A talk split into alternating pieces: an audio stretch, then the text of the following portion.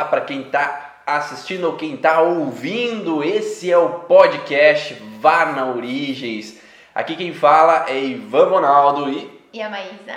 Estamos aqui para falar um pouco mais sobre a origem emocional do sintoma. Mas o que, que é isso, Ivan? O que, que você está falando? O que, que é a origem emocional do sintoma? Sim, cada vez se sabe mais que os sintomas que a gente apresenta, eles têm uma origem vinda também dos contextos emocionais. Então a gente sabe, já é estudado há muito tempo, que existe, claro, as situações físicas, quedas, batidas, acidentes. A gente sabe que tem as intoxicações que fazem mal e entram em disfunção com relação a alguns órgãos e tecidos, mas também que as situações emocionais. Não sei se vocês já ouviram falar, né? Eu tenho tensões por causa de estresse, eu tenho dor de cabeça pelo estresse, uma gastrite nervosa, um intestino irritável, né? Tem até no nome ali alguns contextos relacionados a emoções, né? Uhum. E mesmo a fibromialgia, né? Que Sim. é uma coisa que é tão em voga, tão se fala aí hoje em dia, que é, a fibromialgia vem de uma característica emocional também, do estresse, do incômodo. Então, aqui Nesse canal nós vamos falar sobre quais são as origens, quais podem ser as causas dos nossos sintomas físicos e também dos sintomas emocionais, para que seja cada vez mais os terapeutas que ouvem aqui possam ser mais precisos nessas alterações. Você encontra bastante pacientes que têm situações emocionais aí que interferem no físico, mas é muitas. E até mesmo a nosso tema de hoje, que são as ites, né, as famosas ites, são os processos inflamatórios. E é onde a maioria dos pacientes chega até a gente, né? E vai com a queixa daquele sintoma que está incomodando. Que muitas vezes é a dor, que é aquele incômodo, às vezes até de, de movimento pelo, pela parte inflamatória. Então, assim, eles chegam muito com essa queixa e às vezes a gente não consegue é, ter aquela, aquela definição do momento da, da fase, quando ele chega com a dor ou com processo inflamatório, até diagnosticado pra gente, já tá certo qual é a fase, e é aquela, aquele momento o que a gente deve falar, que informação a gente deve dar, se a gente tem o contexto. Se a gente realmente sabe ali, estudou esse contexto da origem, né? Olá Dani, olá Giane, sejam bem-vindas aí. É, a Dani daqui uns dias estarei com ela lá em Belo Horizonte para o curso Origens Profissional, né? Me aguarde aí, eu vou fazer parar de chover essa cidade aí que tá feio o negócio, né? Em BH. Mas hoje nós vamos falar então sobre ITs. Então, lá na chamada para a aula de hoje eu falei que que as ITs são processos inflamatórios, grande parte das pessoas já sabe. Uhum. Por que, que eu falei isso? Porque na medicina, na ciência, se usa alguns prefixos e sufixos para os nomes das enfermidades, das alterações, para se entender o que significam elas. Uhum. Então, a, o sufixo it, ele tem a conotação de um processo inflamatório, de uma alteração ou doença em um órgão ou tecido. Isso está no dicionário lá. Se quiser confirmar, vai lá procurar lá que é isso que está falando. Então essa IT significa esse processo inflamatório, seguida a, logo após o nome da localidade. Então se eu tenho um tendão inflamado, se dá o nome de tendinite. Se eu tenho uma articulação, uma artrite. Se eu tenho o estômago inflamado, uma gastrite. Que mais? Mas que mais que o pessoal quer saber hoje de inflamações? Quais outros órgãos? A bronquite. Bronquite, então tem os brônquios inflamados. A renite, que eu acho que é algo muito, incomoda muito o povo também, né?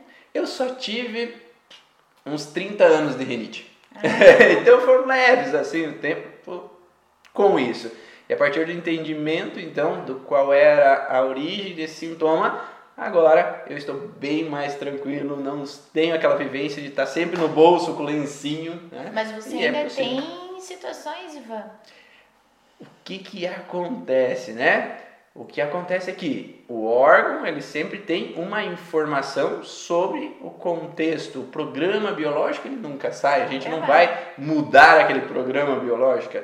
Então, vamos começar com a rinite então? Vamos. Então, uhum. o que, que condiz com a rinite? Então, existem dois tecidos principais com relação ao nariz que podem trazer então uma disfunção, uma alteração, né, que vai desencadear então um sintoma para aquela pessoa. Uhum. É sempre nesses dois tecidos podem haver então proliferação de células ou necrose tecidual. O primeiro tecido é um tecido derivado do endoderma, que é a parte da submucosa nasal. Ele tem a ver com um contexto relacionado a não poder pegar um bocado de odor ou eliminar um bocado de odor. Porque nesse contexto endodérmico nós temos duas conotações diferentes pela, função, pela função daquele tecido. Sempre que a gente vai olhar com relação ao sintoma, a gente olha perante a função dele. Tá? Quando eu, por exemplo, tenho uma substância no meu nariz que eu inalei, inalei uma fumaça, né? O meu nariz ele tem os cílios, ele tem aquela é cílios ou pelos nasais ali, né? que eles servem para evitar como que aquela substância adentre aos pulmões e provoque um incômodo maior né, nas vias aéreas inferiores. Então, nesse momento, quando há algo ruim, algo que possa me incomodar, ou alguma substância, ou algum, sei lá, um farelinho de algo que veio ao meu nariz, ou um bichinho que veio uhum. ali, a necessidade de produzir o muco para eliminar aquela substância. Então, o meu nariz ele vai automaticamente, através do seu entendimento interno, meu subconsciente, ele vai promover essa hiperestimulação nasal para que aquele, aquela substância seja eliminada. Ou, se eu quero captar algo, né, então eu sinto falta de um cheiro, eu quero pegar algum cheiro. Por exemplo, se a gente vê uma criança, às vezes, que quer pegar o cheiro da mãe, eu quero tomar para mim aquele odor. Se você passa num restaurante e sente aquele cheiro, hum, eu quero comer aquilo, então uhum. aquele odor que eu quero captar, eu entro numa relação também de alteração com relação a essas vias, porque eu não estou conseguindo captar. Então, para facilitar eu captar aquele cheiro. E isso vai promover na fase ativa de estresse uma proliferação de tecido. Né? Uhum. Então, tecidos de endoderma geram uma proliferação, uma produção de massa, né? que é a massa do tecido, que é aumentada na fase de estresse, e na fase após o estresse, há então a necessidade de uma inflamação local para que aquela inflamação ela entre no processo degenerativo daquele tecido que foi aumentado na fase de estresse e aí o tecido seja eliminado e volte à normalidade ali naquela região. Agora o tecido ectodérmico, que é um tecido já vinculado ao contexto de separação, né, ou em contato indesejado com o odor, ele entra mais numa sensação de necrose tecidual na fase ativa de estresse. Por que uma necrose tecidual?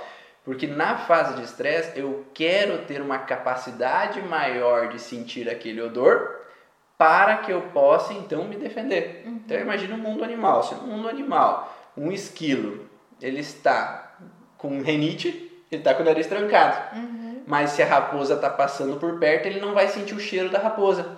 Então ele vai ter uma propensão maior em não conseguir fugir a tempo, porque ele não consegue farejar. Então no mundo animal, a propensão maior é que o nariz funcione antes de ver e ouvir. Então eles têm uma, um nariz mais aguçado, têm uma sensibilidade nasal mais aguçada. Então eu quero captar os odores, né? Então algo num, num cheiro que eu estou pressentindo, hum, esse cheiro é da raposa. Então eu tenho que ficar mais alerta para me defender com relação à situação.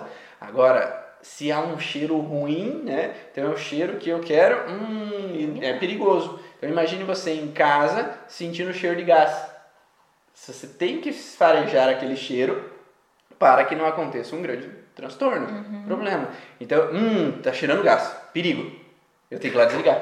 Então é, o meu cérebro ele me avisa com relação aos odores para eu captar, porque representa um perigo, uma ameaça. Então esse sentir o cheiro representa um alerta para mim. Tinha um paciente, uma certa vez, que ele teve uma cirurgia craniana, de um tumor craniano, e ele ficou sentindo aquele cheiro do sangue após a volta da cirurgia. Só que essa situação da cirurgia representou um grande perigo para ele, uhum. um medo da morte. Só que esse alerta com esse odor representou, então ficou gravado dentro dele que cheiro de sangue representava perigo de vida. Uhum. E cada vez que ele tinha que ir em algum ambiente que tinha esse cheiro, porque ele dava assistência em abatedouros suínos, uhum. ele tinha que ir até o abatedor, ele sentia o cheiro e ele desmaiava. Né? Então o cérebro dele ligava um alerta perante aquele odor que relembrava uma situação de estresse. Então esse contexto de alerta nasal faz com que ele tenha uma necrose tecidual para aumentar a capacidade de eu farejar, captar, esses odores. E na fase pós-estresse há um processo inflamatório local do tecido epidérmico que vai dar geralmente uma coceira nasal. Então aquela pessoa que fica com o dedo no nariz ali coçando, tem umas mães que falam: "Ah, meu filho parece que está com tá com toque", mas simplesmente às vezes pode ser um processo de uma alergia nasal, que ele possa ter coceira, talvez não tenha rinite necessariamente, uhum. mas tenha coceira. E aí, quando os dois tecidos podem estar afetados ao mesmo tempo, você pode ter, às vezes, a coceira junto com a coriza ao mesmo tempo uhum. e desencadear, então, as ditas rinites. Então, o sintoma da rinite é um sintoma que vem após eu relaxar. Ou seja, eu tenho um quadro de alerta, eu tenho um quadro de. Eu tenho que estar atento para o que der e vier, o que vai acontecer. Porque enquanto eu estou em alerta, eu tenho que estar de prontidão. Meu nariz não pode ficar trancado, porque eu tenho que sentir o cheiro, eu tenho que pressentir o perigo que me ronda. E agora, quando eu relaxo, ah, ufa, agora já passou aquele transtorno, já passou aquele perigo, mas agora quando eu relaxo começa a ter o processo inflamatório para restaurar aquele tecido que estava durante um tempo em fase de estresse. Uhum. E aí é quando o paciente vai aonde? pra gente fazer alguma coisa. Ele vai numa terapia, uhum. ele vai uhum. buscar o médico, ele vai buscar, porque ah, eu não aguento mais esse nariz trancado, ah, eu não consigo dormir com esse nariz trancado. Então essa relação de ele permanecer nesse, nessa fase PCL, né, que é pós-estresse, ele entra no nariz trancado, ele entra no sintoma, né? Uhum. E esse sintoma geralmente é momentâneo, mas ele pode ser momentâneo, mas ele tem recorrências, né? E por isso que incomoda tanto, né? O fato de estar tá indo e voltando ou passando por muitos dias no mesmo incômodo é o que geralmente vai levar ele a, a, a se incomodar e a buscar uma ajuda, um tratamento, que seja um remedinho, que seja uma terapia, para que aquilo ali acabe. Porque várias vezes ele pode estar voltando, como mesmo você falou.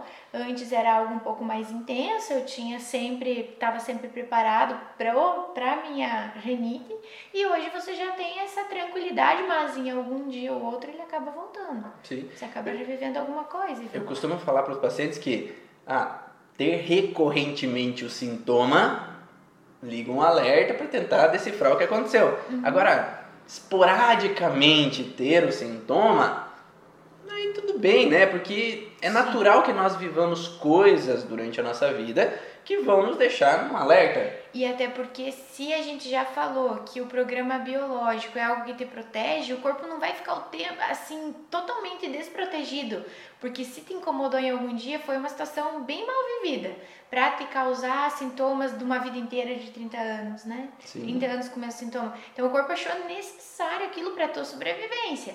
Então, como que ele vai totalmente se desarmar e não ter mais nada a partir de agora? Uhum. Então, assim, não é talvez qualquer coisa que vai gerar o teu sintoma a partir do momento que tu tá tratado, né? Que tu tem a informação. Mas algum alguma situaçãozinha do dia a dia que possa relembrar, que tenha mais situações parecidas, né, detalhes parecidos, você vai viver porque o teu corpo tem a função de se manter vivo e te proteger de qualquer perigo. Porque o contexto biológico, principalmente, é um contexto de sobrevivência, uhum. mas a prioridade é a sobrevivência lá no mundo animal da espécie primeiro, né? Porque a espécie tem que sobreviver, o meu grupo tem uhum. que sobreviver e também eu tenho que sobreviver. Isso. Então, quando há um contexto de alerta nesse sentido da sobrevivência, eu entro no papel de estar pronto para o que der e vier. Então eu tinha, por exemplo, uma situação onde que ah, provavelmente ali por volta dos seis anos de idade, no colégio, fizemos uma apresentação lá do dia do índio. Imagine, do dia do índio, lá aquela apresentaçãozinha bonitinha lá, fantasiado de índio, batendo lá no tamborzinho e de repente não bater no tamborzinho, quem é de dois vizinhos aí lá no João Paulo, colégio João Paulo, né? Conhece, né, mas o João Paulo batendo lá no tamborzinho e uma das baquetas voou. Ai, meu Deus. Ninguém vai ver. Todo mundo dando risada da minha cara porque fiz besteira, né?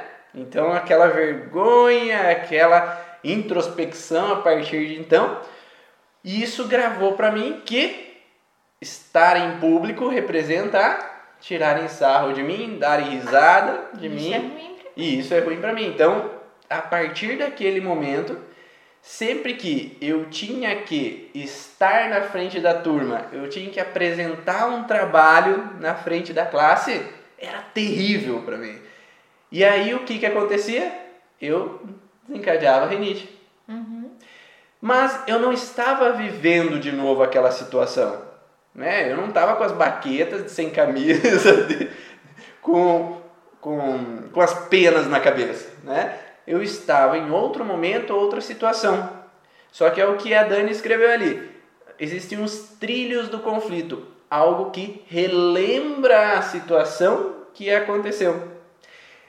Não necessariamente é o mesmo episódio, é o mesmo processo, mas as pessoas estão me olhando quando eu estou de frente ao público. E que se alguma coisa pudesse acontecer, eu iria errar, eu iria de novo levar aquela reprovação, aquela crítica, né? E algo não me cheira bem. Hum, Apresentação de novo, Perigo, público. é o medo frontal com uma sensação de pressentir de novo viver aquela situação. E o que é pressentir de novo viver a situação? Sofrer por antecipação. Uhum. Então eu fico preocupado com a situação, né? Hum, alguma coisa vai acontecer. Olha, aquela pessoa tá me olhando daquele jeito, aquele outro tá dando um sorrisinho, por mais que não seja pra mim, às vezes é pra outra pessoa. Mas pra mim reativa a lembrança do que eu vivi lá naquele momento. E não precisa ser consciente, né, Ivan? De forma alguma. Muito tempo você deve ter vivido as situações na frente do público e pensando que você tá ali mal e o nariz você já não sai mais nem a voz, tão trancado que tu tá. Mas você não lembra da situação do índio. Você sabe que aquele momento ali é incômodo. Sim, é uma tensão, né? Claro que o sintoma ele vinha depois, né? Porque Uhum. enquanto eu tô no alerta ali que vai acontecer de novo, eu não tenho o sintoma físico.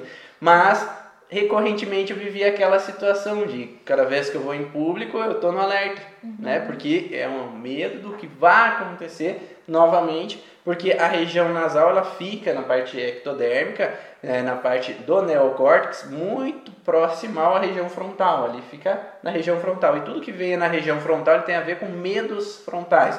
É o medo do que pode acontecer de novo que eu já vivi em algum momento, né? Então um- algo não me cheira bem perante aquela situação. Só que não tinha só essa situação. Às vezes a gente acha que ah, a pessoa tem rinite por causa de uma situação de estresse que viveu na vida.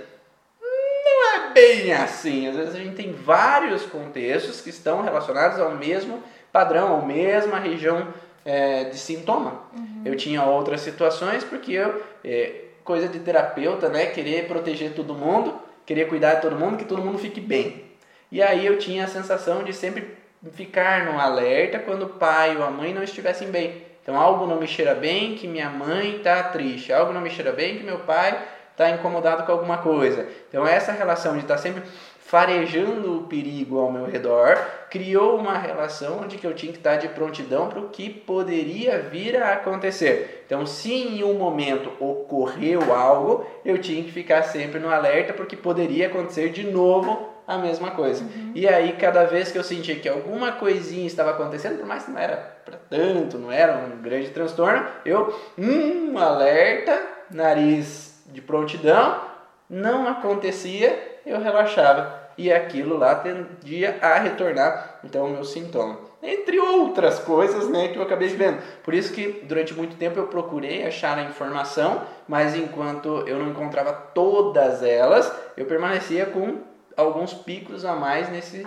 nesse estado da rinite. Mas quando eu pude encontrar uma grande parte delas, Aí, hoje eu não tenho mais esse processo exacerbado, né, com relação à rinite. Agora, nada impede que em algum momento eu tenha uma sensação de que minhas filhas possam não estar bem e eu não ficar preocupado. Uhum. Né? Então ficar, hum, algo não está me cheirando bem, alguma coisa vai, pode estar tá acontecendo, pode vir a acontecer e dar uma alteraçãozinha com relação à parte nasal. Né? Uhum. Né? E aí, quando elas ficam melhor, eu tenho às vezes um pouco de coriza. E só que a coriza não é aquela coriza de, ah, eu fico cinco dias, eu fico três dias, eu não consigo dormir com o nariz a trancado. A intensidade também é menor. Exato, porque quando eu tenho consciência do que causou, eu não preciso ficar vários dias no processo. Uhum. Eu tenho um sintoma mais momentâneo e saio dele automaticamente. Né? Uhum. Né? Então, a rinite é um dos contextos inflamatórios que a gente pode encontrar né, nesse sentido. É, e quando a gente entende esse processo, a gente pode aliviar. Só que lá, quando eu divulguei essa live, né, essa gravação do podcast Vá na Origem, eu falei também que, além do processo inflamatório, elas tinham um outro contexto em comum. Né? Não sei se você aí que trabalha com as leis biológicas sabe o que, que as ITs têm em comum, que não é só o IT no final, né? O que mais você imagina, segundo as leis biológicas, ou segundo a, lei, a segunda lei biológica, né? Que elas podem ter em comum. Então escreve aí, se você sabe das leis biológicas, escreve o que elas têm em comum, que a gente vai falar sobre outro sintoma, e daí eu quero ver a tua resposta se já está caindo um pouco a ficha da segunda aula aí que nós tivemos na semana, quarta-feira, que eu fiz a, a segunda aula e dei o resumo da segunda aula na quinta-feira. Então, se você já pegou, ou quem já está no curso Origens aí, escreve aí o que, que você acha que é um dos contextos que elas têm em comum. Que outro sintoma a gente pode ver então como relacionado a um processo inflamatório de outro órgão? A Ivan, as artrites, né, as dores físicas são algo que incomodam e que realmente leva a pessoa a algumas incapacidades, né, alguns limites. Eu acho que a questão física, a parte dos nossos movimentos, do que a gente realmente precisa fazer as atividades, é o uma coisa assim de utilidade pública aí a ser falado. Ainda mais para os fisioterapeutas aí que estão assistindo, né? Então, nós que viemos da formação da fisioterapia, é, quanto a gente não atendeu já nesse contexto, né? uhum. né? Você trabalhava antigamente com pilates, uhum. né? Então você também atendia pacientes com problemas musculoesqueléticos, uhum tendinite, artrite, todo esse processo, né? Eu tenho que cuidar do exercício porque eu tenho uma tendinite no ombro, ah, porque eu tenho uma bursite, porque eu tenho é, problemas na coluna, muita dor na coluna. E às vezes a gente ia olhar, não é uma questão só de postura ou só de um, de um estresse mecânico, né, repetitivo. Muitas vezes a gente tinha por trás um padrãozinho de algo emocional que podia estar tá acarretando aqueles sintomas para a pessoa. Até que hum, às vezes acontecia, pelo menos para mim, não sei se para você, de que às vezes eu ia atender alguns pacientes com terapia manual e eles estavam bem e de repente, de uma hora para outra, sem fazer grandes esforços, sem ter grandes problemas, de repente desencadeavam o sintoma. Sim. De repente, não é bem por acaso, né, que o sintoma aparecia até que os pacientes começam até eles mesmos a observar que, ah, eu vivi esse estresse, deve ser por isso que, que aconteceu. Então existe essa propensão, né, a uhum. pessoa encontrar essa, essa relação. E então, se é artrite, então é a articulação que está inflamada. Que momento então que a gente pode observar essa alteração? Essa alteração, então, é, para quem respondeu aí, o contexto é o que elas têm em comum que todas elas vêm após o estresse. Né? Então o sintoma surge não na fase de estresse. Então, as ites estão vinculadas à fase PCL. Né? Então quando eu passo da fase de estresse, aí eu tenho a fase inflamatória. Por quê? Porque na fase de estresse eu tenho que estar apto a resolver um problema. Eu não posso ter dor articular a princípio se eu tenho que fugir ou eu tenho que atacar ou eu tenho que confrontar. Uhum. Então, se eu tenho dor, eu vou me tornar incapacitado de fazer e aí eu não vou conseguir resolver aquela situação. Se o sentido biológico de provocar sintomas no corpo é para sobrevivência, no primeira fase ativa ali, tá eu tenho que me sobreviver, eu tenho que resolver. Hum. Então, é, com, com, com relação a isso, todo processo então inflamatório ele tem esse processo né, de pós-estresse. Então, quando há esse processo pós-estresse, ocorre então a necessidade daquele tecido que veio sendo alterado na fase ativa de estresse, que ele possa ser irrigado com substâncias que possam auxiliar ele a regenerar, para ter uma restauração daquele tecido que estava em lesão. E quais são as a região, o que, que pode ajudar a, a restauração do tecido? O sangue. O sangue tem todos os nutrientes, todas as, os, as necessidades né, que o corpo precisa para a restauração do seu funcionamento. E aí isso vai fazer com que, quando eu estou em fase pós-estresse, aumenta o capilar dos vasos, aumenta a irrigação sanguínea para o local, para que assim seja nutrido com sangue e com todas as substâncias necessárias para fagocitar, tudo para tirar aquilo que está de ruim, para eliminar aquelas substâncias que já estão no processo degradativo ali naquela região, para que volte-se à normalidade. Uhum. Então, por isso que o sangue é necessário naquele momento, por isso que se fala muito na fisioterapia, né, de calor, rubor, né? Então fica quente porque aumenta a vascularização local, fica então com calor, com uma vermelhidão pelo aumento de sangue local, para que haja então um processo de reestruturação. E por que dor? A dor ela serve como um processo de imobilização. Então, se eu tenho, me fraturei o braço, se coloca uma tipóia, se coloca um gesso para que eu fique imobilizado, para que não mexa mais. Porque se eu mexer, eu vou tirar de novo o osso do lugar, não vai, não vai cicatrizar da maneira ideal. E a mesma coisa é o processo inflamatório. O processo inflamatório ele desencadeia uma dor para que eu não mexa aquela região ou não fique puxando peso. Então, dê um tempo de descanso, né? Uhum. Essa é a necessidade, né, Maísa? Uhum. O período de repouso, o corpo até nisso é inteligente, né? Então, se eu preciso descansar e muitas vezes eu não vou descansar por eu ter algum tipo de ainda liberdade de fazer ou uma atividade muito importante, eu não vou descansar. E o corpo precisa disso, porque como ele desenvolveu tudo isso, agora ele vai voltar, muitas vezes a gente não não tem o amparo de remédios, a gente não tem outro tipo de tratamento, ele está fazendo tudo isso sozinho. E, e ele não tem nem a nossa ajuda muitas vezes. Então ele precisa nos imobilizar, tirar um pouco a nossa função, para que o tecido seja todo de novo revitalizado com essa injeção de sangue, nutrientes e tudo mais, mas às vezes a criatura não está disposta a descansar. e a gente precisa desse momento. Então a gente tem dor sim, a gente tem limite sim, e nem sempre a gente consegue passar tudo isso sem uma ajuda externa, sem um medicamento, sem alguma coisa para ajudar, porque a dor é muito grande.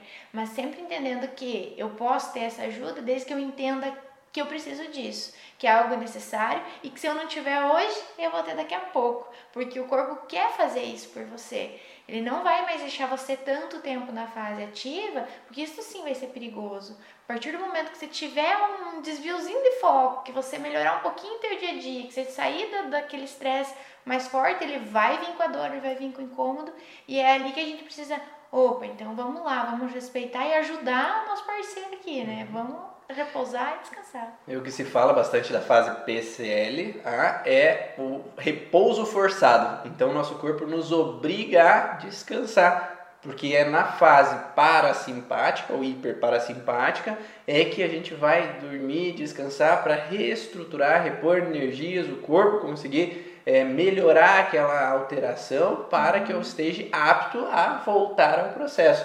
E isso que a Maísa falou, que às vezes se a gente permanece muito tempo em fase de estresse, principalmente nesse contexto de artrite, né?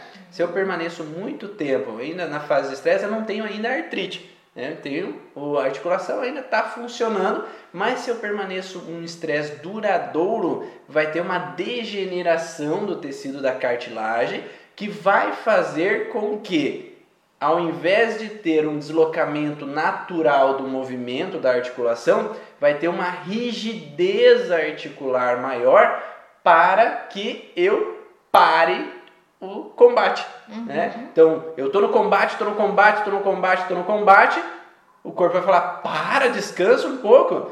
Tu acha que uma zebra fica correndo durante anos de um leão? Não, né? Eu não fico correndo anos de um leão porque ela não aguenta, né? Então ela corre, fugiu, o leão cansa mais rápido, então eu consegui me safar, agora eu relaxo, descanso, reestruturo. Uhum. Mas nós às vezes ficamos no combate por muito tempo, né? confrontando muito tempo uma situação, e isso vai gerando uma degeneração articular até provocar uma rigidez e dor que vai impedir com que eu continue o combate.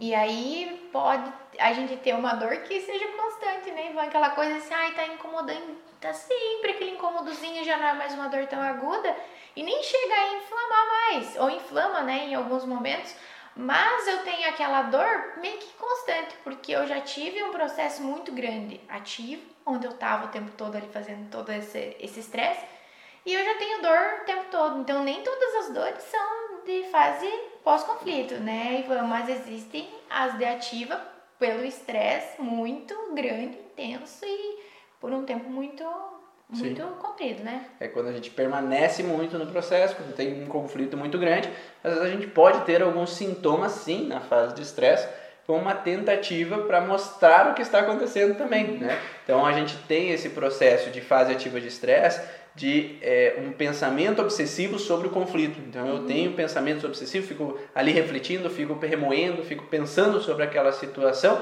para que eu possa resolver aquilo, que eu possa sair daquele processo na fase pós-estresse, se eu consigo resolver, enfim, aquela situação, eu entro então num processo inflamatório que vai então possibilitar com que aquele tecido seja reestruturado. E na crise epileptóide, que é logo após a PCLA, ele tem uma reativação que faz eu relembrar o conflito. E daí nesse relembrar é para eu ter uma reestruturação do pensamento para que eu possa então mudar o pensamento, tentar mudar o foco, tentar modificar a percepção para que eu possa sair daquela alteração e melhorar. Então tudo vai depender da articulação que está relacionado ao contexto do sintoma naquele momento. Cada articulação ela tem um contexto diferente, ela tem uma percepção diferente do paciente. É, então, se eu tenho uma artrite com relação ao ombro, é diferente de uma artrite com relação ao quadril. Né? Uhum. O que, que as pessoas mais chegam no teu consultório? Que tipo de artrite que aparece? Mãos, uhum. joelhos, quadril, acho que a artrite, né? Ela é bem bastante desgaste na coluna, né? Que o desgaste daí a gente já encontra um pouquinho mais de fase ativa, né? Uhum. Muito prolongado, como a gente falou. Mas o, as mãos, eu acho que é um incômodo muito grande que eles têm, que aquilo ali incomoda mais e é o, o momento, eu acho que o problema que mais as pessoas insistem em continuar com o problema e não posso me incapacitar, né? Minhas mãos têm uma uma função muito grande, muito importante. Então aqui eu acho que tem uma menor tempo de repouso, uma de, ou mem membros em si, mas as mãos, as pessoas não se permitem ter, não ter movimentos de mãos. Eu não posso descansar, não, não posso tão, parar. Estão lá com aquelas faixinhas, com uhum. e tudo mais, e eu vou continuar. Ah, porque eu trabalho, né, com com isso, com, com aquilo. computador, com artesanato, eu não posso parar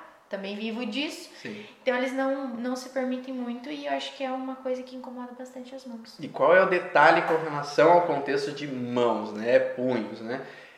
O contexto de frustração com relação a essa região é um contexto de incapacidade. Então eu me, não me sinto apto a realizar os movimentos de precisão. Uhum. Então eu tenho que ser preciso na hora de digitar para não escrever nada errado, para que meu chefe não brigue comigo. Eu tenho que fazer o crochê de forma eficiente, correta, para não ter que desmanchar tudo de novo e, e daí ter que refazer tudo aquilo. Eu tenho que ser preciso com a ação. Então, se eu me sinto incapaz de realizar a função, ou me sinto desvalorizado, ah, ou criticado, ou eu me autocritico pelo aquilo que eu fiz que eu não deveria ter feito com as mãos, né? Uhum. Então pode ser simplesmente ter feito um sinal para alguém, que geralmente é um sinal com o dedo médio, né? Se você sabe e a pessoa viu, então eu me senti, puta, mas não devia, desculpa, palavra, é, com relação ao dedo médio, eu não deveria ter colocado aquela,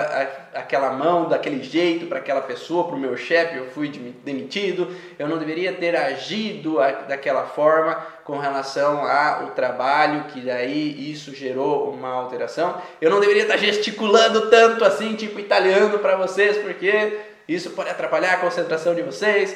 É, todo esse processo do que eu faço com as mãos, que eu me sinto incapaz de realizar, eu ou que eu entro não deveria ter feito aquela ação, né? E isso vai gerando então um incômodo. Engraçado, né, Ivan, que então a pessoa, a gente tem aqui as inflamações no momento do pós-estresse. A hora que eu já tô tranquilo, já tô relaxado frente a uma desvalorização, uma impotência. E daí vem uma senhorinha lá que agora que ela conseguiu clientes para o crochê dela, agora que ela tá fazendo tudo lindinho, bonitinho, que ela tem vontade de fazer o dia todo aquilo lá, minhas mãos não me ajudam. Por que será, né? Então, a partir do momento que a gente começa a entender que a partir dali o corpo começou a entender, beleza, agora você vai conseguir passar o teu trabalho, agora tá bonito, você já, você já trabalhou bastante, você já se estressou bastante fazendo o treino, agora você vai fazer bem bonito, agora vai dar tudo certo, ou você já passou do estágio lá naquele escritório, então agora que eu preciso, né, já, já passei da experiência, agora que eu preciso dar conta disso, eu tô com essa tendinite, ou eu tô com essa dor nos meus dedos, inchaço, meu Deus, o que que eu faço? Então, assim, a gente entendendo que é, que é dessa forma que acontece, que o corpo só quer que naquele momento, calma, respira, você ganhou, deu tudo certo. Passa um tempinho ali, às vezes não é o tempo que a gente queria que passasse, uhum. às vezes demora um pouquinho, mas com a informação correta e entender que sim, agora eu sou capaz, agora foi legal, agora eu fiz direitinho, pronto, eu desarmo, descanso um pouquinho e logo eu saio disso. Mas se eu tô sempre nesse contexto, sempre, ah, hoje eu tô bem, hoje eu tô mal, agora hoje eu tenho muito trabalho, eu preciso dar conta e eu tô me desvalorizando ou me sentindo incapaz, provavelmente, frequentemente, você vai ter esse tipo de dor, incômodo, inflamação, né? E o detalhe maior do contexto de mãos, que é o contexto de que a gente fica preso no conflito. Uhum. É porque se eu me sentir desvalorizado ou incapacitado em realizar uma função, porque eu vou utilizar os dedos para realizar uma função, mas quando eu não consigo realizar ou fiz errado, não fiz eficientemente aquela função, eu vou me frustrar com relação às mãos. Uhum. As mãos pode ser também um contexto de cuidado. Então eu tinha que cuidar do meu pai enquanto doente, eu tinha que cuidar da minha mãe enquanto doente, eu tinha que cuidar do meu filho e eu me sentia incapaz de acolher, de cuidar de como eu gostaria. Também pode ser um contexto simbólico com relação às mãos. Mas quando eu entro em inflamação, que é como você falou, quando eu saio dessa frustração, porque agora a coisa já passou, agora eu dei um tempo, minha irmã que está cuidando lá dos meus pais, ou agora meu filho já está grande, ou está bem já do sintoma que ele teve, agora já não tenho mais essa preocupação de ser eficiente com relação àquilo, eu entro na inflamação e dor. Né? Uhum. Qual é o problema?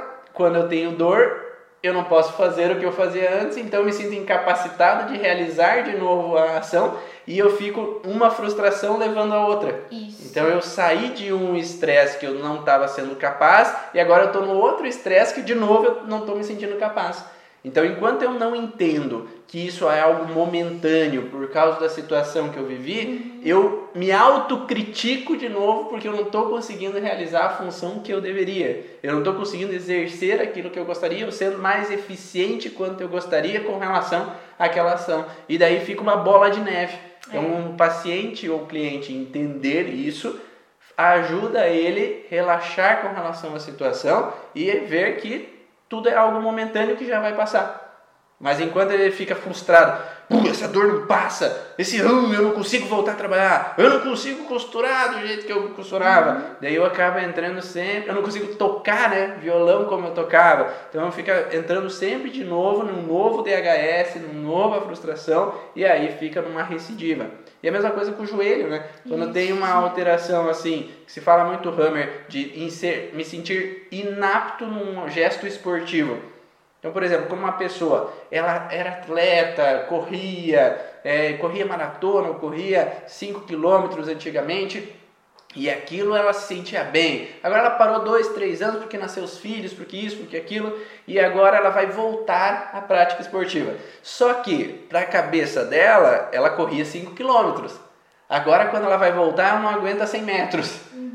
E aí ela fica frustrada porque ela está se sentindo inapta a fazer aquela atividade física.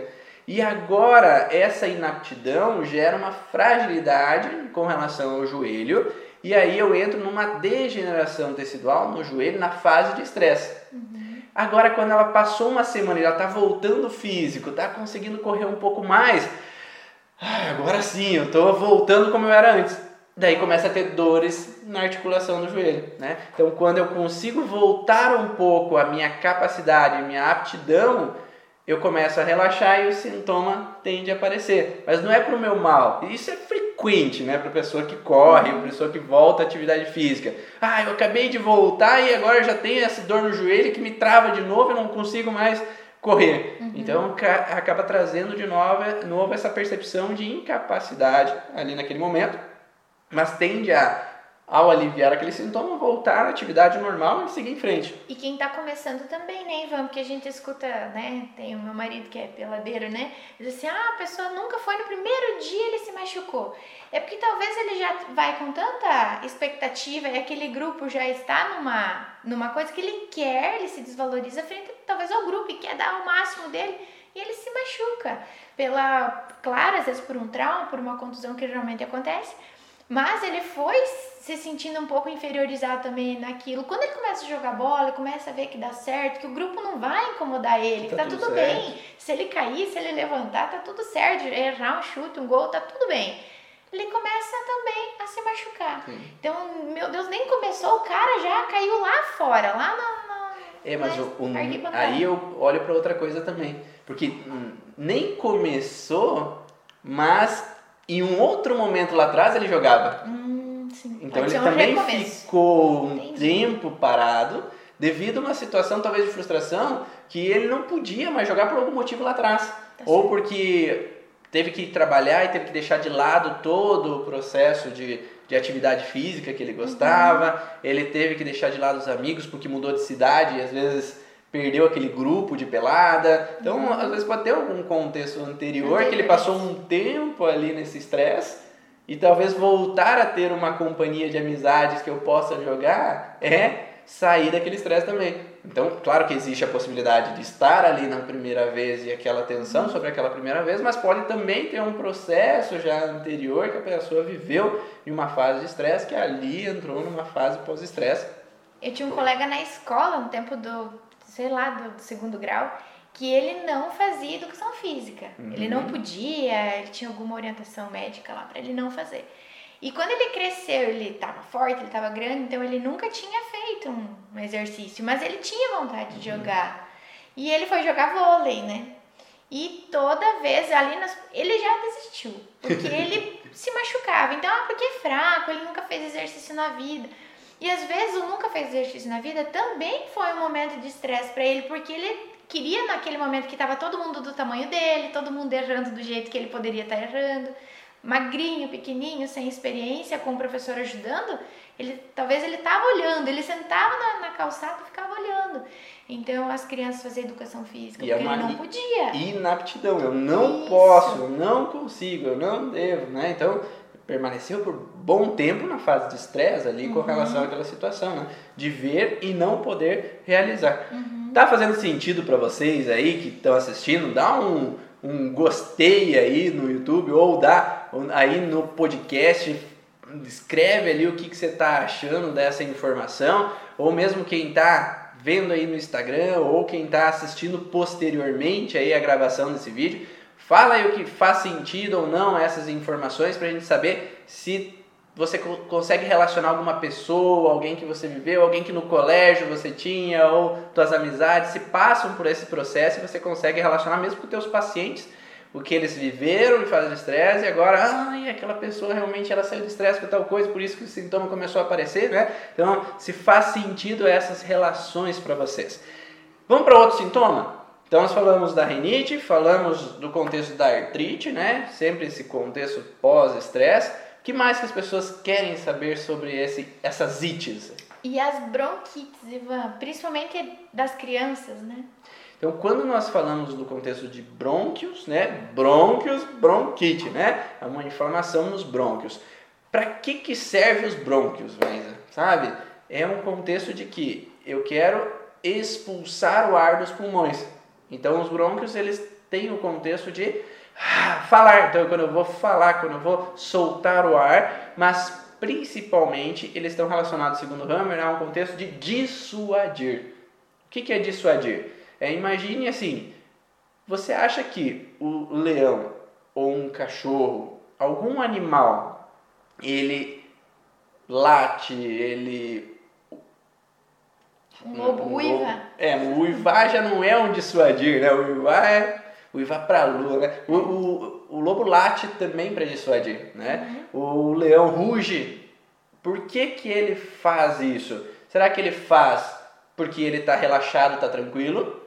Ou ele vai latir ou vai gerar essa relação de dissuasão porque ele está com medo? Uhum. Né? Então, qual, todo e qualquer animal ele vai gerar essa alteração com relação a dissuadir, rosnar. Isso aí, obrigado, Dani.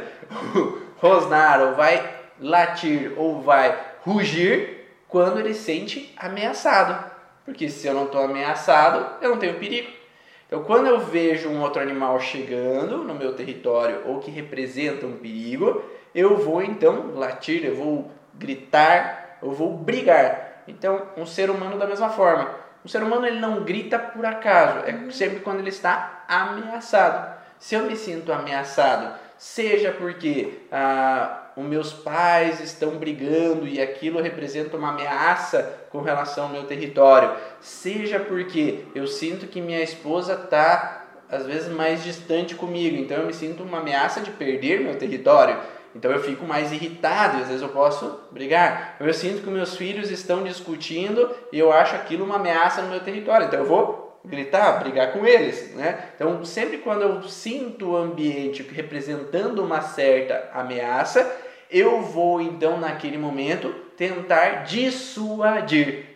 Então eu vou dissuadir o quê? Eu vou falar com um tom de voz alterado para dominar o território que, se, que eu sinto como uma ameaça. Uhum. Então os broncos eles servem principalmente para isso. Todos os sintomas que a gente está falando aqui hoje, é, eu estou dando os exemplos principais. Existem outras funções em cada um desses tecidos, mas eu vou colocar os, os efeitos principais. Então, quando eu não eu sinto uma ameaça no meu território que eu não posso dissuadir, confrontar, o brônquio entra em fragilidade. Porque o brônquio serve para eu dissuadir, para eu conseguir confrontar a ameaça que me ronda. Então, se eu não consigo, porque o pai e a mãe estão brigando e eu não consigo fazer nada, me sinto paralisado frente àquela situação, ou se eu vejo minha esposa ou meu esposo brigando com meus filhos, eu me sinto paralisado perante a situação, alguém discutindo comigo, ou meu chefe confrontando e eu não posso confrontar de volta, toda essa sensação de ameaça frente ao meu território que representa um perigo, eu vou então tentar dissuadir. Se eu consigo, ok, né? Então se aquela mãe está vendo os filhos brigando e fala, para com isso, porque vocês vão se machucar. E deu certo, eles pararam, não tem por que ter alteração nos broncos. Uhum. Mas agora, se eu tentei falar, dissuadir, não funcionou, eles continuam brigando, continuam discutindo e minha voz não é influente uhum. para que eles possam sair desse processo, aí entra uma fragilidade em brônquio, porque eu me sinto incapaz de dissuadir no meu território. E aí eu vou entrando numa bronquite, né? Então em fase de estresse sem o sintoma, quando eu saio do estresse, aí tem um processo inflamatório na região de brônquio, porque enfim eu consegui que as crianças estão bem, estão brincando, estão felizes, meu esposo está melhor, ou meu pai e minha mãe agora estão felizes, estão um amor um com o outro. Então eu saí dessa fase de estresse, eu entro na parte inflamatória e aí vai ter de novo irrigação sanguínea, edema local, todo o processo para que haja uma reestruturação daquele tecido brônquico para voltar à normalidade. Uhum. Nesse sentido, agora vai ter então uma disfunção que gera uma tosse para mim naquele momento. Então, por isso que acontece esse fase então de bronquite. Por que, que uma criança fica tendo bronquite recorrente? Dois motivos principais. Ou a situação acontece frequentemente, meu pai e minha mãe ficam brigando constantemente, eu fico sempre achando essa ameaça no meu território constantemente, ou existe algo que reativa a lembrança do que aconteceu. Então, ah, quando eu tinha dois, três anos de idade, o pai e a mãe quebraram o pau, brigaram e aquilo alteraram a voz, então aquela ameaça, aquela criança se sentiu impotente naquela situação. Agora, cada vez que o pai chega em casa e vai contar algo mais euforicamente para a mãe, aquela criança está acontecendo de novo. Por mais que não é a mesma situação. Isso é chamado de trilho do conflito. Então, auditivamente, eu relembrei o que aconteceu, como a Maísa falou antes, não necessariamente consciente, porque às vezes conscientemente eu não lembrei que meu pai e minha mãe tinham brigado, mas no inconsciente ele associou aquilo que já aconteceu anteriormente e aí tende a entrar no processo de novo de alerta. Uhum. Daí quando eu chego lá na cozinha, o pai e a mãe estão só conversando, não estão brigando, ah, ufa, não aconteceu. E aí entra o processo inflamatório de novo. Então essas recorrências das alterações acontecem quando a pessoa entra no alerta de novo por algum motivo ou por uma repetição da situação. Então pode ser o pai e a mãe brigaram, o pai saiu de casa. Agora cada vez que o pai e a mãe estão ali brigando, o pai vai dar uma volta. Né? Então estou sempre na sensação dessa ameaça com relação ao contexto de dissuadir que eu não posso ser eficiente nesse processo, sempre num processo de ruptura. Então estou sempre no alerta, sempre de prontidão e eu tenho que resolver aquela situação para que tudo fique bem, tudo fique ok, né? E esse resolver, Ivan, então assim, a, a fase que vai durar esses sintomas, porque todo mundo quer saber também, tá? E até quando que eu espero uma pós-sessão, né, de, de qualquer terapia, ou mesmo tá lá, pede uma dica para você em casa, até quando eu espero, ou quando que isso vai passar ele está relacionado com então a intensidade do que eu vivi no, no ativo, na fase ativa de estresse, ou é, perante a informação, vamos dizer, da forma como eu recebo aquilo e entenda, mudando o foco já passa, já acaba, não importa tanto a força que teve do meu estresse lá atrás.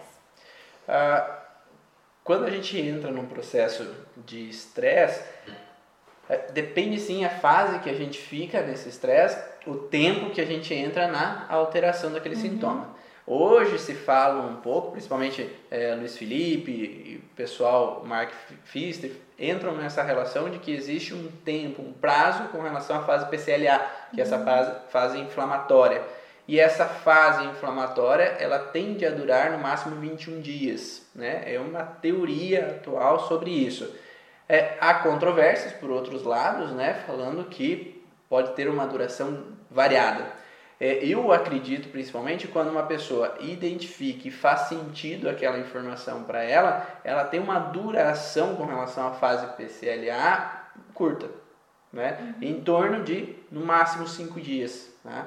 Claro que vai depender de alguns outros detalhes. Por exemplo, se a pessoa vai na consulta na segunda-feira, ela pode até ter compreendido, entendido, mas de segunda até sexta-feira ela continua trabalhando no gás, dando conta, não resolvendo tudo. ela não deu tempo de entrar na fase PCL porque ela tá no estresse, tá nem hipersimpaticotonia. Uhum. Agora no fim de semana, quando ela relaxa, enfim, agora pode ter inflamação, pode ter febre, pode ter sintomas da fase PCL. Mas é, naquele processo ali, então durou mais do que os cinco dias que eu falei. Uhum. Mas por causa que ela não, não se permitiu descansar, não se uhum. permitiu relaxar. Mas geralmente, se a gente é preciso no processo, tende a durar alguns dias. Mas se a pessoa não compreende e entra num processo fisiológico de saída do estresse, né, então ela saiu, saiu sozinha sem compreender o que aconteceu, aí tende a durar um pouco mais o sintoma. Quando aparecer novamente, no caso? Não, desde a primeira vez. Se ela entrou, por exemplo, num processo de alteração e não ser capaz de dissuadir, né, uhum. né? E ela automaticamente saiu do estresse, porque ah, pararam de brigar ou não houve mais a situação, ela entra na fase PCL sozinha, sem uma terapia, sem entendimento do que causou, uhum. aí tende a demorar mais o processo, uhum. então, inflamatório, uhum. né? ou o tempo de tosse, por exemplo, que a uhum. pessoa tem. Quando ela entende, compreende e é preciso a informação numa terapia, uhum. ou que a pessoa estuda a origem emocional do sintoma, então quando tem o sintoma ela entende o que aconteceu, é, o prazo de tempo de fase PCL é o que eu vejo, né? é, é menor. E nesse caso, Ivan, então, de entrar e sair meio que sozinho, sem informação, não foi na terapia, buscou medicamento. Uhum. O, em que fase seria mais interessante tomar se fosse que a gente pudesse escolher mais no início dos sintomas, deixar uns dias? Como que a gente, se eu vou tomar o medicamento, o que seria interessante para mim nesse momento? Ou o que, que pode atrapalhar também né, no, no processo? Então, é, o que eu vejo de pior contexto é assim, o medo que imobiliza. Uhum. Né? Então, se eu entendo por que aquele órgão, a alteração está acontecendo, uhum. para mim, eu não tenho necessidade de tomar um medicamento porque eu entendo o que, que está acontecendo e o meu corpo tem a necessidade de resolver aquela situação, passar por aquela situação. Mas, por mais que eu entenda e o sintoma é intenso demais, eu não há problema de eu entender, compreender, ah tá, eu sei o que aconteceu mas minimizar aquele sintoma com um medicamento. O Dr. Hammer em si, ele era médico, né? Então ele utilizava do medicamento quando necessário para amenizar o sintoma que às vezes poderia ser grande demais do paciente. Porque às vezes ele atendia pacientes que tiveram um grande conflito. Então o sintoma de fase pós-estresse era grande também. Ou eles passaram por muito tempo no processo de fase de estresse. E quando entra na fase pós-estresse, o sintoma tende a ser grande. Então, nesse sintoma muito intenso, às vezes usava o medicamento como uma forma de alívio. Uhum. Então, existe essa possibilidade. Por que o medicamento? Quando nós estamos em fase de estresse, geralmente, em geral não tem-se muitos sintomas. Algum outro sintoma acontece. Mas quando a gente entra na fase pós-estresse, é que vai aparecer a maioria dos nossos sintomas. A busca por auxílio é geralmente nessa fase. E aí, por que, que o medicamento às vezes pode auxiliar? Porque o medicamento ele tem um efeito simpático tônico. Uhum. Então ele tende a minimizar o efeito parasimpático tônico da fase PCL, que é, é os sintomas, e minimizando esses efeitos dá um sintoma um pouco menor. Uhum. O que eu já vi ali que o Hammer coloca é que às vezes o contexto de fase PCL com medicamento tende às vezes durar um pouco mais, né? Mas não que a pessoa não vá sair do estresse. Se ela teve o entendimento do que aconteceu, ela vai sair da mesma forma. Sim. Só que, por exemplo, as minhas filhas, quando tomavam um medicamento para febre, elas perduravam dois, três dias na febre. Agora, quando elas não tomam, que eu só observo um paninho morno, né, frio, um banho morno para elas quando elas estão com o processo, elas tendem com um dia passar a febre e tá tudo ok. Vai dizer, mas vai estar muito tempo, mas provavelmente ela vai ficar aquele tempo e não vai ter uma essa essa recidiva, essa né? recidiva. E se eu deixar todo dia medicando, porque muito, ah, na febre, as mas o remédio não está adiantando. É que na verdade o corpo precisa passar por aquilo e você tá naquele momento amenizando, amenizando e ele quer chegar até o fim do processo para te deixar melhor daqui uns dias, não agora. Agora é muito incômodo, agora é febre, agora é dor. Mas se eu é, medicar e aquilo não tá dando certo, vamos olhar talvez para dar esse conforto pro, pro corpo, essa observação, essa, esse relaxamento, essa tranquilidade ali, para ver se em menos tempo, menos tempo ah. Até tem algum pico de febre um pouco mais alta, mas logo vai passar. E um erro, eu acho que se observa muito é que, ah, tá com febres, e o sistema imunológico tá, tá baixo. Uhum. E não, é exatamente o contrário, porque a febre é uma função do sistema imunológico para que possa restaurar aquele tecido que está em alteração. Ele está tendo muitas inflamações, muitas febres, nossa, tem que fazer alguma coisa para o sistema. Na verdade, é a imunidade que está fazendo isso por você. O que, que é a imunidade? É o que me deixa imune. Se em algum momento meu corpo está com alguma fragilidade, ela vai sobrecarregar você de imunidade. Só que ela vai trazer o sintoma um necessário, sintoma. né, para isso. Só que às vezes a gente vê o sintoma como perigoso, o sintoma como um problema. É. E aí, o que, que acontece? Isso tende a piorar o sintoma. Uhum. Porque é diferente assim, ah eu, ah, eu tô com a febre. Tá, eu entendi o que é.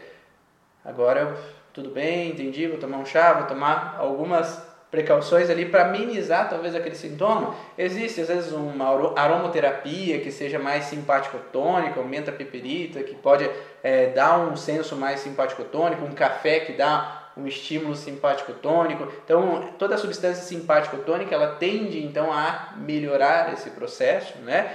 É, agora, se eu vejo, tô com febre, ah não, agora o que está acontecendo? Eu entro de médico, novo, né? aumento o processo de perigo, aumento o processo de incômodo e tende a piorar essa relação de estresse, tá? Agora eu vou dar uma pausazinha pessoal do Instagram que está acabando. Eu vou religar agora a live do Instagram. Então, aguenta aí, eu vou desligar o Instagram e vou voltar de novo. Então, acessa de novo.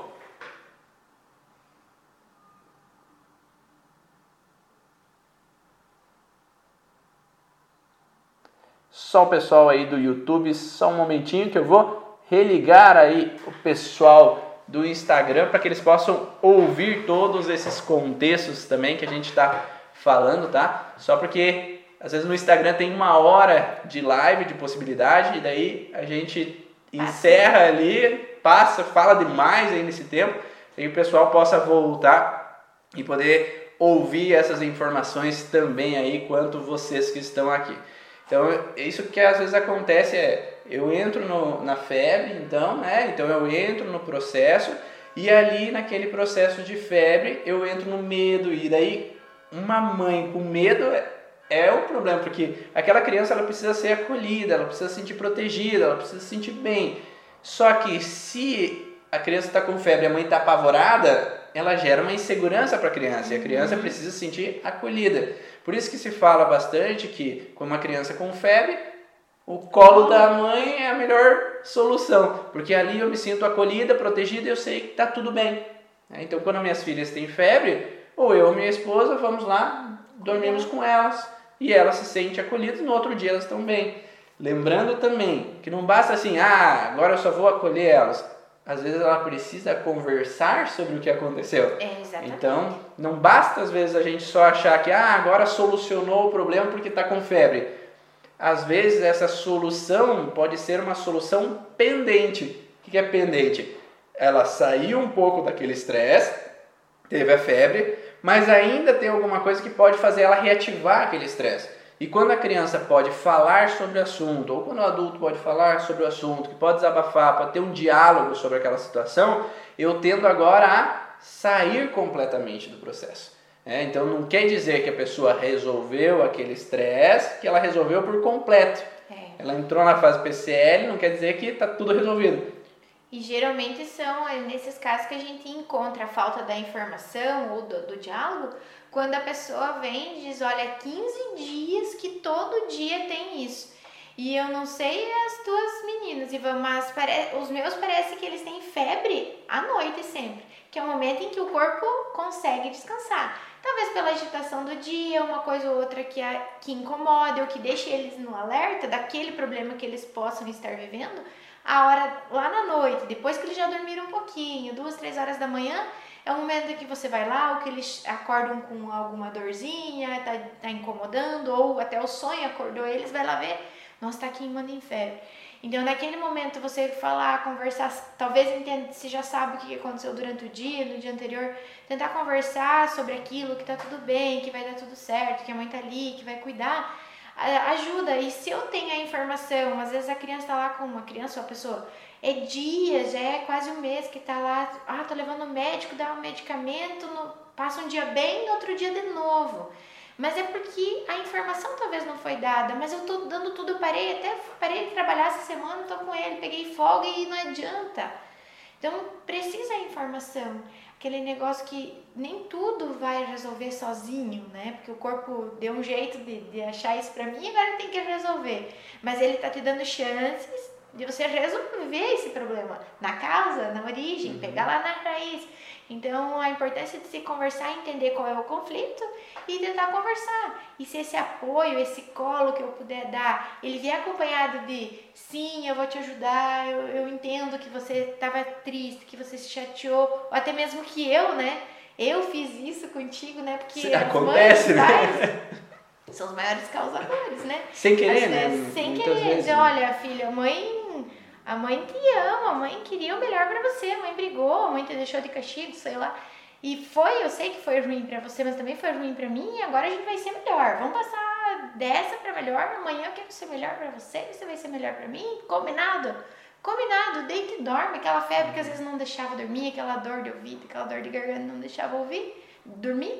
Você escuta sobre aquilo, entende que tá tudo bem mesmo, e se minha mãe disse que tá tudo bem, é verdade. Sim. Até que tu tenha confiança nos teus filhos, tu faz Sim. coisinha, né, velho? E mesmo quando uma criança às vezes não quer dormir, né? Uhum. Às vezes ouvir dela, o porquê que ela tá no estresse que ela não quer Uhum. dormir, né? Porque às vezes ela tá agitada, ela tá eufórica ali naquele momento, porque ela tá em estresse com alguma coisa. Enquanto a gente tá em estresse, não tá conseguindo dormir. Uhum. E se a gente pode conversar, ah, eu sei, hoje de manhã aconteceu aquilo e por isso que ah, foi isso que aconteceu, você ficou incomodada perante essa situação e simplesmente o fato dela poder desabafar, três minutos depois ela tá dormindo. Só que se o pai não para pra ouvir, se o pai para quieto aí, durma de uma vez, vez. não aguento mais você, ao invés de ficar simplesmente tentando interpretar, tentando entender, tentando ter um diálogo, né? Às vezes os pais às vezes acabam perdendo a conexão com os filhos. E essa conexão é extremamente importante para tender a buscar o entendimento do que se passa. Eu acabo falando assim que o filho não é o amigo do pai, mas o pai é o amigo do filho. Porque o pai e a mãe têm que ouvir os filhos e ser o amigo delas para saber o que está acontecendo, permitir com que elas possam desabafar, permitir com que elas possam falar sobre os seus problemas.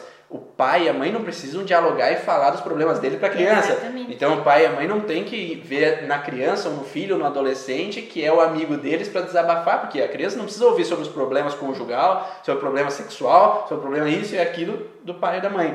Mas o pai e a mãe têm que estar prontos ali, dando segurança e suporte para esses filhos.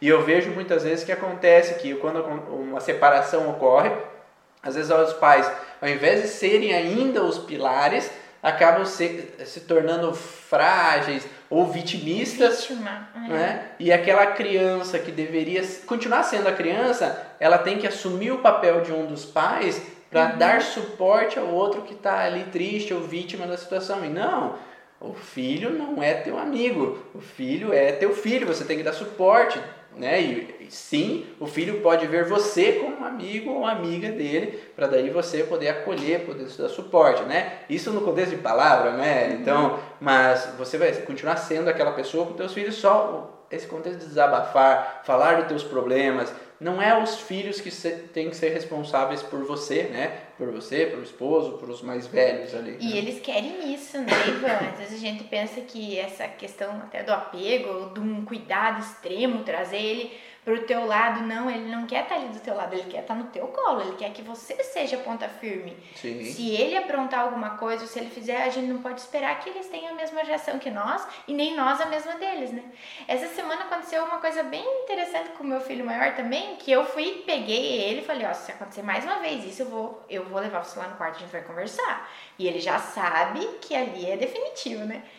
Não, mãe, não, desculpa, desculpa. Não, vem aqui, nós vamos conversar. Eu falei pra ele, filho, a mãe quer que você seja querido, que você seja feliz, isso aqui vai, vai ter problema pra você, fica tranquila, a mãe é tua amiga.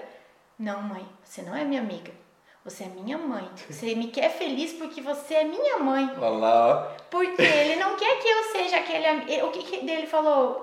Mas eu não sou sua amiga? Quem que é sua amiga? Minha amiga é a Maria, é o João, lá da creche. Se for a amiga lá da escola, como ele vê eles lá, é aquele que ajuda a aprontar, aqueles que também, aquela que também leva um xingão da prof, aquele que tem pouca capacidade para ajudar no momento do perigo mesmo. Então ele não quer que eu seja amiga dele. Ele prefere que eu seja mãe e que mesmo na hora da crítica, da, até da punição ou do, do momento do, do exemplo ali do conselho, eu seja a mãe. Ele tem que ter alguém que diga, deixa que eu faço. Sim. E criança precisa de limites, né? Uhum. Se o pai e a mãe não estão ali para impor os limites, eles ficam perdidos. Uhum. Porque eles não sabem até onde podem ou não fazer as coisas. Eles precisam de uma pessoa firme, forte ali, que dê, ó, isso é bom, isso é ok, vocês podem fazer isso. Ah, daqui não, pra cá não, pra cá também não. Então eles precisam dessa pessoa realmente que dê a segurança, dê o suporte, esteja ali presente. Eu falo que quando eu vou lá na casa dos meus pais e a gente vai sair, o pai, meu pai chega a falar assim, ó, oh, cuida bem da tua mãe, para minhas filhas. Não, vô, não, a mãe vai cuidar delas, uhum. né? O uhum. pai vai cuidar delas. Os filhos não cuidam dos pais.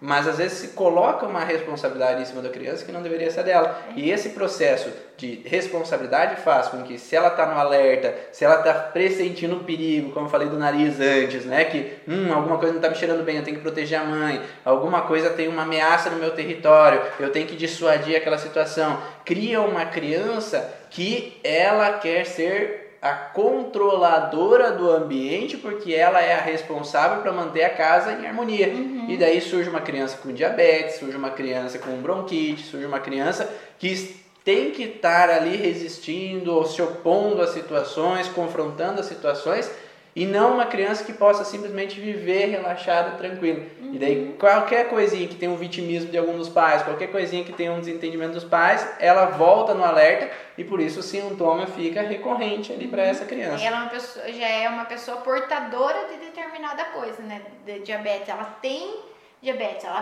tem bronquite, ela tem asma.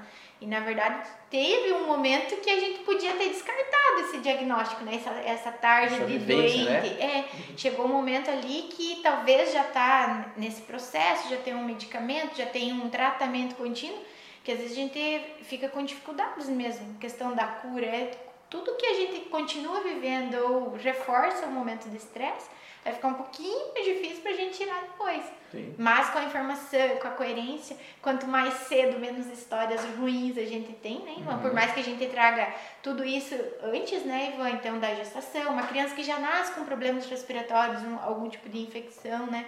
Então já, já pode trazer de antes, mas ela vive algo ali naquele ambiente, naquele contexto que eu relembro, eu já tive, passo por um trilho, para que ele esteja vivendo por isso. Sim. Então, cuidado com as informações é muito bom, né? Saber do que a gente pode é. falar, de como pode ajudar. Esse entendimento, entendimento, sobre essa origem, ela facilita com que eu possa saber até que ponto pode fazer mal ao outro ou não. Isso. Ou se sem querer eu fiz algo, agi de alguma forma, ou tomei uma escolha que fez mal ao outro, que eu posso dialogar para que eu possa sair desse estresse o quanto antes, para não permanecer muito tempo e o sintoma ser mais intenso após. Uhum. Uma coisa que eu queria responder aí também é, é que o Dair ela pergunta: é, minha filha, quando pequena, ela tinha bronquite, com o tempo sumiu, porém ficou com problemas de adenoide. Então, uma coisa que eu queria refletir e fazer vocês refletir sobre o assunto é que um sintoma não causa outro.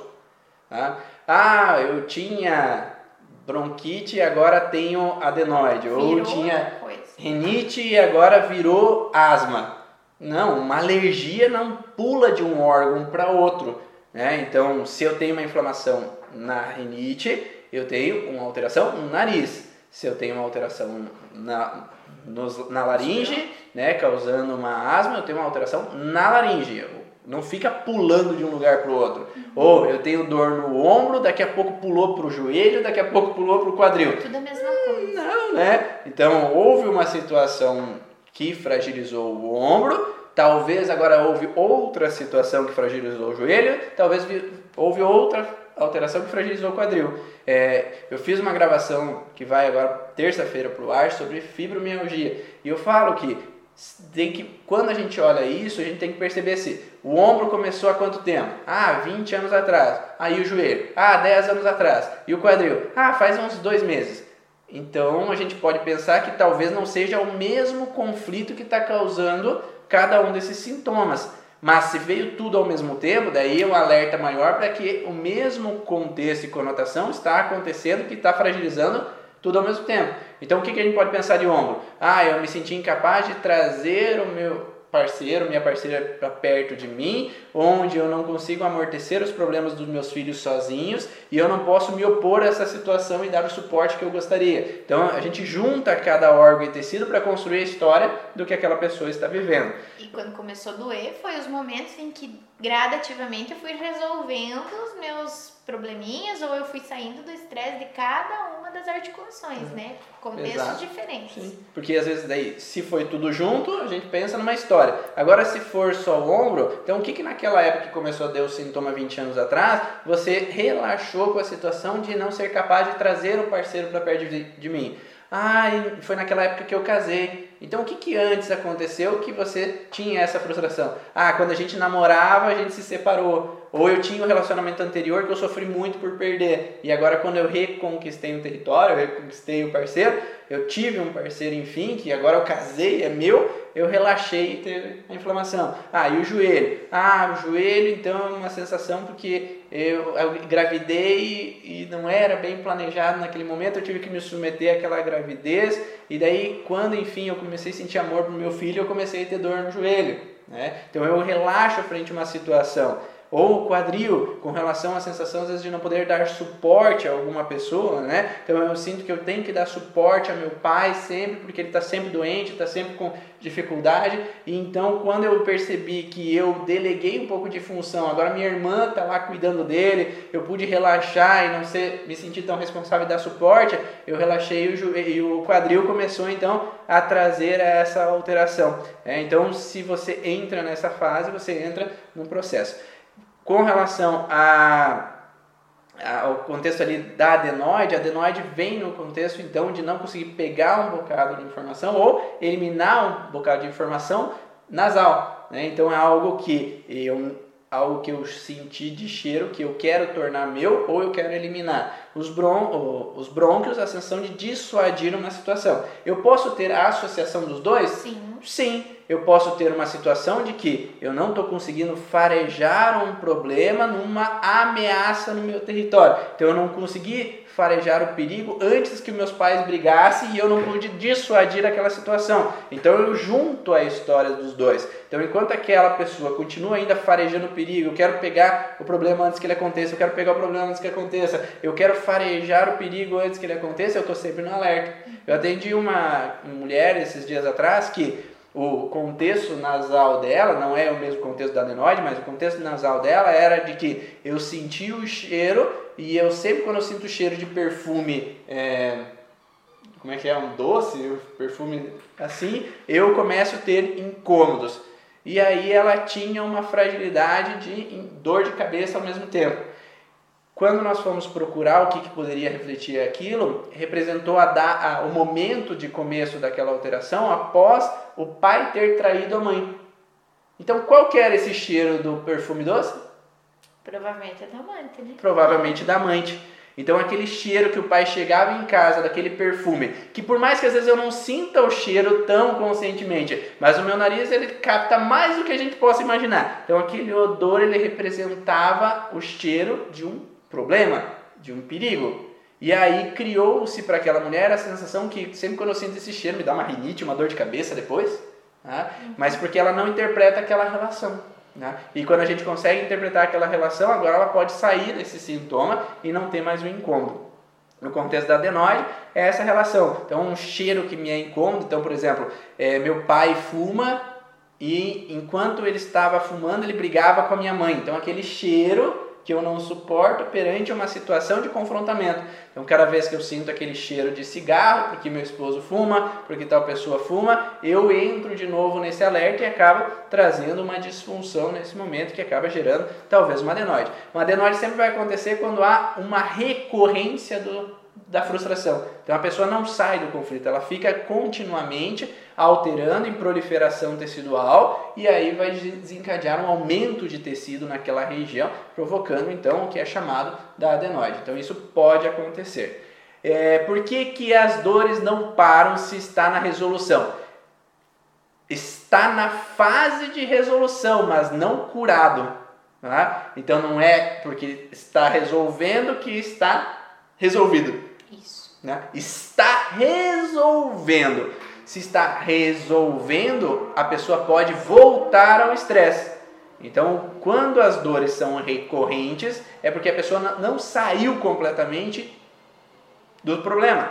Tem sempre alguma coisa que está acontecendo de novo, ou alguma coisa que relembra aquela situação que aconteceu. Então a pessoa não consegue sair do sintoma ou da alteração, porque repetidas vezes ela acaba ativando essa situação. É isso que não entendo. As inflamações, dores são resolutivas e porque tem casos que não saem dessa zona. Exatamente por esse contexto. Né? Então, não são. Por isso que se fala no congresso do ano passado, se trouxe à tona essas denominações como um pouco equivocadas no contexto da segunda lei biológica. Porque nós não deveríamos falar fase de resolução, porque não quer dizer que entrou na fase pós-estresse que está resolvendo. Porque a pessoa ainda pode estar pendente, porque existe a fase em balanço. O que é a fase em balanço? A gente sai do estresse, mas volta ao estresse. Sai do estresse, mas volta ao estresse. E aí, essa fase deveria ser chamada de fase pós-estresse, não de resolução, porque a gente acaba tendendo a achar que, que porque é uma fase de resolução que está resolvendo e não está resolvendo. É? Então não é porque o paciente chegou ali, ah, agora você está então com uma bronquite, ah, parabéns, agora você saiu do estresse, pode ir embora. É. Não, né? Porque a pessoa precisa entender o que, que aconteceu, porque não quer dizer que ela entrou na fase de resolução e teve a bronquite, que ela não pode reativar o processo da fase de estresse. Em outro momento também, até porque se o teu problema lá é o teu problema conjugal, você não vai separar, o teu problema não vai acabar. Então, todo dia eu passando pela mesma situação, eu vindo para terapia tentando melhorar isso, eu vou sair do estresse às vezes momentaneamente. E eu posso retornar para o estresse para o próximo momento que eu relaxar eu tenho de novo sintomas. Então, até que eu não olhar diferente para isso, eu tenho a informação, eu já tenho duas opções: continuar do mesmo jeito ou olhar diferente. E nesse olhar diferente, nós temos inúmeras situações. Então, eu preciso olhar dessa forma, eu vou escolher agir assim, ou eu tenho que fazer essa alteração no meu comportamento ou no dia a dia da minha casa, por exemplo, se o problema está lá em casa. Então, eu preciso olhar isso de uma forma diferente. E o fato de eu estar tratando, melhorando todo mundo, é que todo mundo vai estar num processo de evolução, de melhor, olhar diferente, ter uma nova percepção e talvez reduzir o estresse, mesmo que o meu incômodo continue ali. Então eu vou ter um probleminha, hora ou outra, muito mais leve, bem mais tranquilo, não me limita mais, que me limitava. Mas a cura realmente é um nome que fica meio complicado, né, Ivan? Porque a Sim. cura, a gente vai trazer um alívio, às vezes bem momentâneo. E você precisa continuar buscando, porque primeiro pode ser mais que uma situação. Como a minha rinite, que eu falei no começo, né? uhum. né? Então não adianta eu falar que ah, foi isso que desencadeou a tua rinite, mas às vezes tem outras coisas que podem estar relacionadas à rinite lá que vai manter minha rinite. É, às vezes a pessoa até, mesmo no caso da rinite, vem dizer, ah, eu tenho a rinite. Como que acontece? O que, que faz o teu nariz no, na, na crise? Aí ele tranca, beleza, vamos lá, beleza. Passa uns dias ou ela volta para uma sessão, que é muito importante, né? E às vezes a pessoa diz assim, é cura, é uma terapia de cura. Ela vai uma vez, ela nunca mais volta, ou porque às vezes até melhorou, tem um alívio tranquilo, dá para viver assim, ou porque eu tenho que esperar a cura, ou porque eu tô chateado com o terapeuta que me prometeu a cura e não aconteceu. Então precisa continuar, é um processo contínuo, até eu achar várias situações que podem estar ocasionando e eliminar todas as possibilidades. E até o fato de você poder dialogar, se abrir com, com o terapeuta, o terapeuta vai te dar umas dicas diferentes de como você pode fazer a partir de agora. E às vezes o paciente volta na segunda sessão ou dali uns dias manda uma mensagem que a rinite, o nariz melhorou, mas a rinite dele não passou. É o que aconteceu. Não, meu olho continua coçando. Às vezes ou ele nem deu aquela informação, porque naquele momento não era um problema. Sim. E o olho é outra coisa. Tem uma conjunção, tem. Pode. Um... Sim. Mas às vezes não foi falado sobre isso, ou os conflitos que a gente encontrou foi nariz, não foi olho foi endo, não foi ectoderma, por exemplo. Uhum. Então, tudo isso é muito importante e é um trabalho em conjunto. A gente precisa se permitir, Sim, né? Sim, e isso que eu ia falar, o trabalho não é só do terapeuta, é do cliente também. Uhum. Ele tem que fazer a parte dele no entendimento. E por isso que é interessante entender a origem do sintoma, explicar para o paciente, para o cliente, para que ele possa compreender o porquê, o sentido daquele sintoma aparecer, porque muitos dos meus clientes falam: "Ah, depois de um mês lá, eu comecei a ter um sintoma de novo, daí eu lembrei do que tu falou e daí eu mesmo uhum. resolvi o problema. Porque quando tenho consciência do que é, eu mesmo posso sair. Por isso que eu comecei a fazer vídeos. É, para que tornar consciente para cada um o que é o sintoma para que as pessoas não precisam buscar terapia para resolver. Claro, sintomas crônicos, sintomas mais difíceis de eu entender, claro, eu vou precisar de um terapeuta, eu vou precisar de alguém que me ajude a olhar para aquela situação. Né? Como eu também vou na psicóloga, eu vou na micro, eu vou fazer isso, fazer aquilo, fazer aquele outro. Mas para eu tomar consciência, às vezes com outros olhares. Uhum. Às vezes não quer dizer que a forma com que eu olho está sempre correta. Às vezes pode ter outras pessoas que têm outros olhares, outras experiências que podem me abrir os olhos para coisas que eu não vejo. Né? E aí eu consigo então chegar mais longe nesse problema. E quando eu tomo consciência, como às vezes eu falo para o paciente, ó, e isso pode ser devido a esse tipo de situação. Quando ele toma consciência, antes ele tinha um sintoma, talvez que durava 10 dias. Agora quando ele toma consciência, ah, eu tive a dor de cabeça e me lembrei que eh, eu vivi aquela situação e daí eu entendi que eu, ah, dá para deixar para lá, eu não preciso me estressar e momentaneamente ele já sai daquele sintoma. Uhum. Então ele te torna agradecido a você porque ele tem consciência agora do que faz mal para ele. Mas uma pessoa sem consciência é uma pessoa que permanece na ignorância. E permanecer na ignorância, permanecer vivendo da mesmice, do mesmo jeito, igual, não modifica as alterações. Então, por isso que é importante ter a consciência do que causa para melhorar nesse sentido. Eu vou só responder uma outra questão ali que é as medicações elas prolongam o sintoma de fase de resolução, certo, Ivan? Então, de novo, vamos modificar esse nome, né? Fase de resolução. Fase pós-estresse, né? Então, prolonga os sintomas de fase pós-estresse. Os trídulos e os medicamentos são fatores que podem gerar a cronicidade do sintoma. Eu falei um pouco antes sobre esse assunto, né? Que não, né? Em tese, não. Sim, há formações nas leis biológicas que falam que o medicamento atrapalha e o medicamento cronifica o sintoma, mas não necessariamente. Né? O medicamento, sim, sem o entendimento, cronifica. Então, se eu começar a tomar medicamento para tireoide e eu permaneço no processo, eu vou continuar uma cronicidade da alteração do meu hipotireoidismo, Hashimoto, posteriormente. Agora, se eu, ao mesmo tempo que eu, in, que eu tenho o processo, eu entendo por que ele está acontecendo, eu posso sair mesmo com medicamento.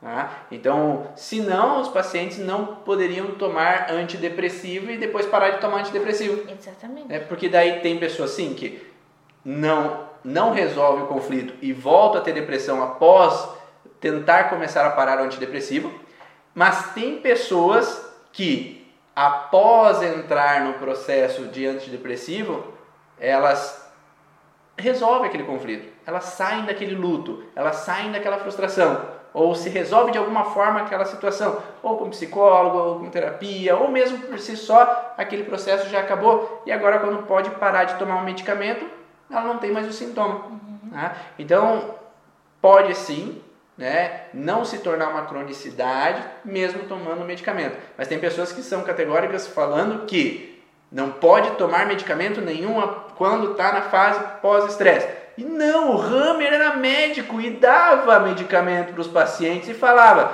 tu pode tomar, não pode não tomar. não tomar. O que vai acontecer é que o medicamento ele vai talvez é, prolongar um pouquinho mais a fase pós-estresse, mas não quer dizer que você não vá melhorar, que tu não vai sair daquele sintoma.